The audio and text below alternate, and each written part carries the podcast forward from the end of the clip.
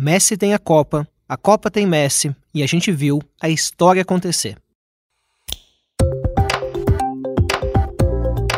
Oi, eu sou Daniel Castro e esse é o último episódio do Boletim Copa. A gente conversou aqui ao longo dos últimos 30 dias com jornalistas e colunistas da Folha sobre temas quentes do Mundial do Catar, dentro ou fora de campo.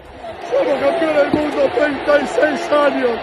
36 anos que esperar para que el fútbol. Acabou! Acabou!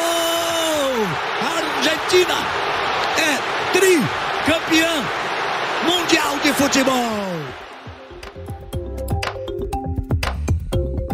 Comandada pelo craque Lionel Messi, a Argentina voltou a levantar a taça depois de 36 anos. A vitória nos pênaltis contra a França veio depois de um empate sofrido por 3 a 3 na prorrogação. Messi de Maria abriram 2 a 0 no primeiro tempo. Os franceses reagiram no fim da segunda etapa e empataram com dois gols de Mbappé. Na prorrogação, Messi marcou mais um, Mbappé respondeu e aí chegou a vez do goleiro Emiliano Martinez se consagrar nos pênaltis. A terceira taça argentina deu fim a uma sequência de títulos de europeus que vinha desde 2006. Para passar a régua e falar sobre a incrível final desse domingo, nosso papo começa com a Renata Mendonça. Renata, valeu por falar com a gente nessa última edição. Acabou em grande estilo, hein?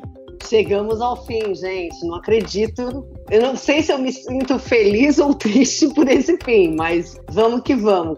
Hoje é segunda-feira, 19 de dezembro, e faltam três anos e meio para a Copa de 2026.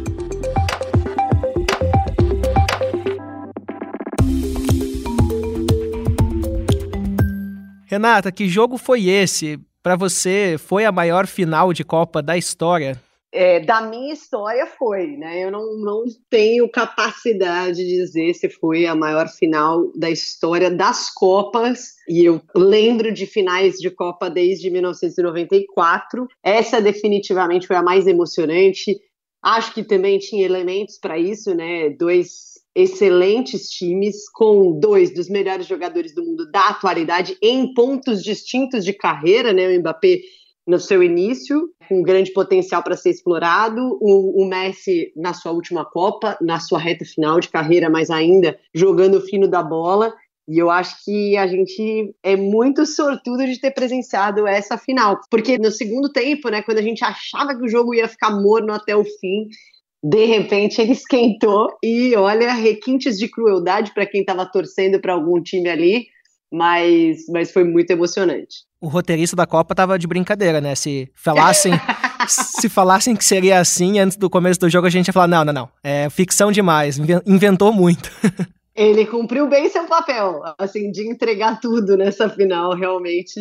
E é engraçado porque no Argentina e França de, de 2018, que foi oitava de final só, né? Foi também um jogaço. Eu tava no estádio e eu lembro que eu falei: caramba, esse foi o maior jogo da Copa. E foi também cheio de viradas e, e de coisas inesperadas e de golaços.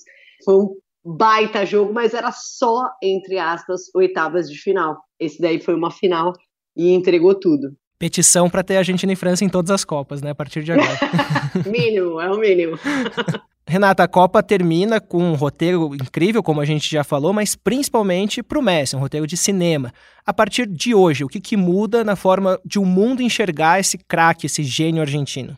Acho que muda para parte do mundo, talvez, mas ele já estava na história, ele já era um dos maiores de todos os tempos ele já era admirado no mundo inteiro, mas eu acho que chancela, né? Um dos nomes que a gente mais sorriu ao ver jogar. Eu acho que para os argentinos é mais importante ainda, porque a última história deles de Copa do Mundo era muito relacionada ao Maradona, que para eles é chamado de Deus, né? Não é à toa, tem toda uma mística ao redor do nome do Maradona. O Messi por muito tempo não teve essa conexão com o povo argentino. O Messi saiu pelas circunstâncias também muito cedo do, do país, foi na adolescência ainda para o Barcelona, se moldou no futebol europeu. Então, por muito tempo o Messi ouvia críticas dos argentinos sobre ele ser um jogador que jogava mais no clube do que na sua seleção, se questionava se o Messi era espanhol ou argentino, enfim, ele ouviu muita coisa, né? E talvez, enfim, para o benefício do próprio Messi, ele nunca respondeu além de na bola, né? E eu acho que Copa do Mundo não se resolve sozinho.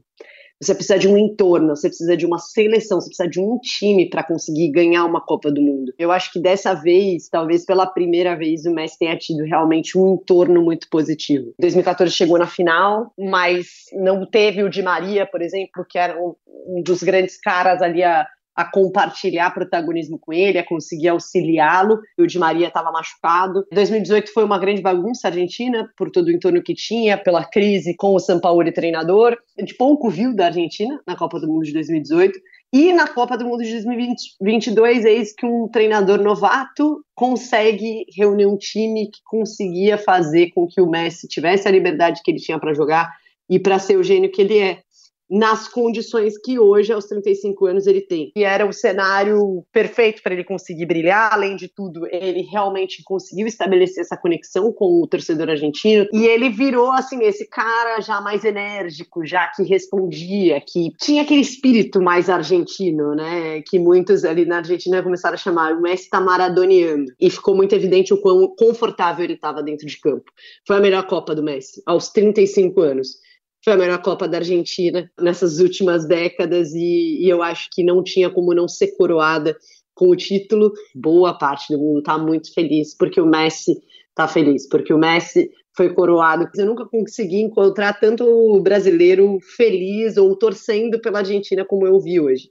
Você falou de vários coadjuvantes que essa Argentina teve e até essa final a gente poderia destacar principalmente o Enzo Fernandes, o Julian Álvares, o Emi Martinez, que também na final brilhou muito, mas a gente acaba precisando voltar o Di Maria. Isso também é muito incrível, né? Porque o Di Maria tem 34 anos, ele foi campeão olímpico, fez o gol da Copa América que a Argentina venceu no Brasil no ano passado e agora é decisivo numa final de Copa de forma até inesperada. Ele estava na reserva. Qual que é o simbolismo do Di Maria para a Argentina?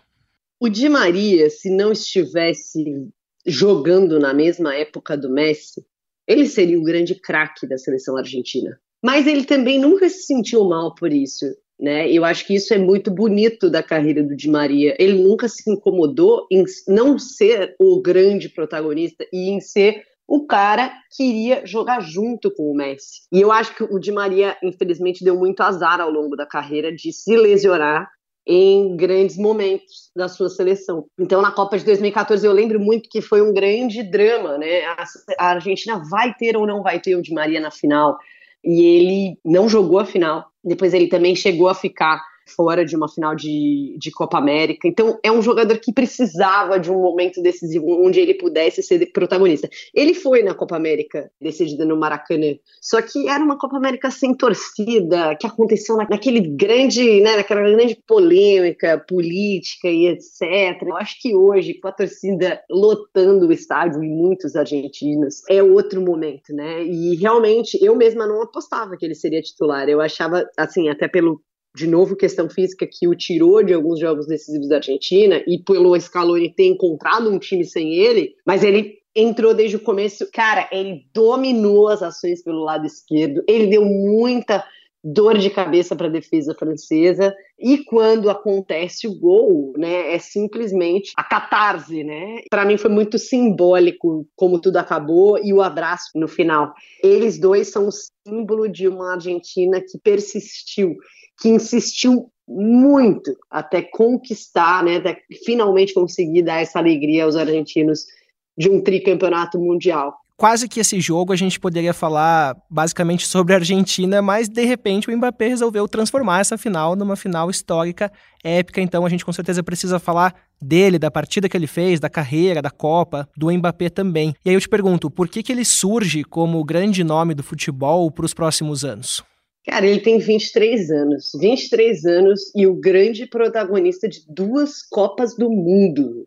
Isso é muito raro. Ah, mas ele joga na França, que tem vários outros bons jogadores, de fato, né? Mas o, o Mbappé, o protagonismo que ele consegue, primeiro na Copa do Mundo de 2018 e ainda agora em 2022, quando a França estava morta no jogo. A primeira finalização da França veio dos pés do Mbappé de fora da área aos 70 minutos de jogo. E aí o Mbappé faz o gol de pênalti, depois acha um chutaço, um belíssimo gol de primeira, faz o gol de novo, de repente no, na prorrogação e no, nos pênaltis ainda faz o gol dele. Assim, é, é impressionante a personalidade que ele tem, a frieza que ele tem para resolver jogos com essa idade. Essa final opôs dois dos melhores do mundo, sendo um deles na sua reta final, mas que ainda é um gênio e que tudo, tudo que o Messi representa para o futebol, a gente já sabe. O que o Mbappé vai representar para o futebol, a gente não tem ideia. A gente sabe uma parte. E uma parte que é muito louco, porque ela é muito curta, mas ela é impressionante. E além dele, a França parece muito forte também, né, Renata? Por que, que essa seleção tem sido a mais presente em finais de Copa nos últimos anos, ganhando ou perdendo, e também não para de revelar grandes jogadores?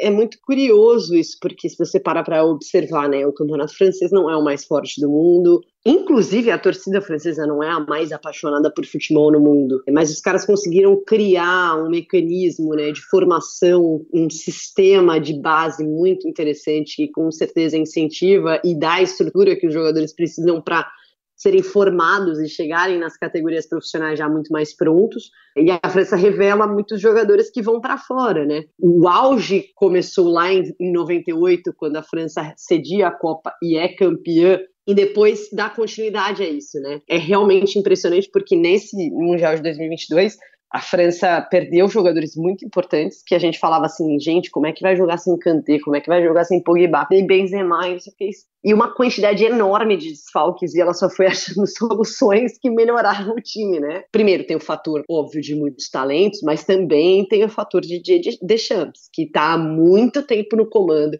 conhece muito bem esses jogadores, sabe o que tirar deles, né? E adaptá-los em posições até às vezes diferentes, em funções diferentes, mas que ele conseguiu tirar o melhor desse time. Quando a gente olha, inclusive, para a média de idade da França, né, dá para pensar, pô, que França vai ser essa em 2026.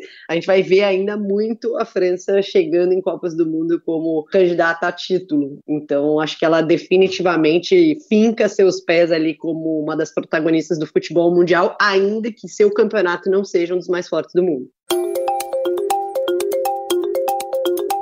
Para fechar, a gente vai ouvir um relato da Silvia Colombo, que acompanhou a conquista nas ruas de Buenos Aires. Oi, Daniel, aqui é a Silvia Colombo, de Buenos Aires. A cidade está de fato de cabeça para baixo. Muitas ruas cortadas, é, multidões caminhando e cantando junto a música tema desse Mundial por parte dos argentinos, que é uma musiquinha que evoca, obviamente, o Maradona, o Messi, também os pais do Maradona que já morreram, fala da vitória da Argentina sobre o Brasil no Maracanã, na final da Copa América. É a música grudenta dessa temporada.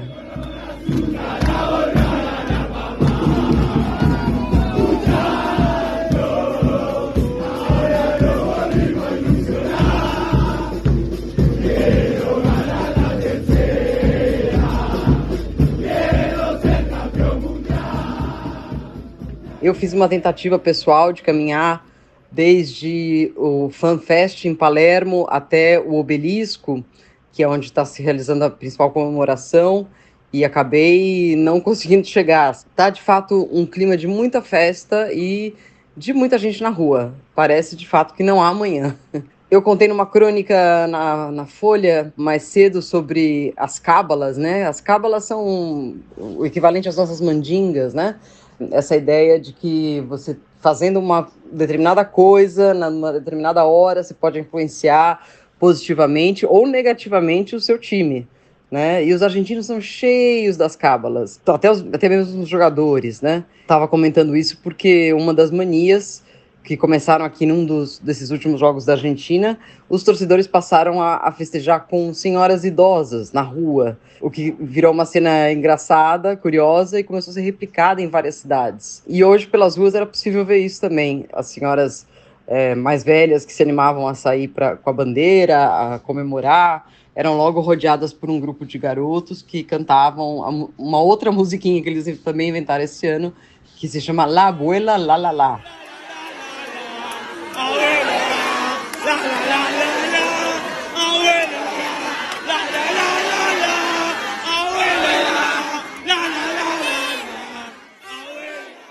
Que basicamente é essa letra, la buela la la la, la buela la la la. Então é nesse ritmo que a gente vai encerrando o domingo. É um domingo muito de muito calor aqui em Buenos Aires, mas que não assustou ninguém na hora de comemorar. Essa foi a última edição do Boletim Folha edição Copa. Muito obrigado a você que acompanhou esse Mundial Histórico com a gente. O Rafael Conkle fez a edição de som do podcast. Valeu demais, Rafa! Esse episódio usou áudios de TV Globo e TNT Esportes Argentina. Eu também te convido a ouvir o episódio de hoje do podcast Café da Manhã, que faz um balanço esportivo e político da Copa com repórteres da Folha que acompanharam tudo de perto. Um bom fim de ano por aí, força nessa segunda-feira sem Copa e até uma próxima.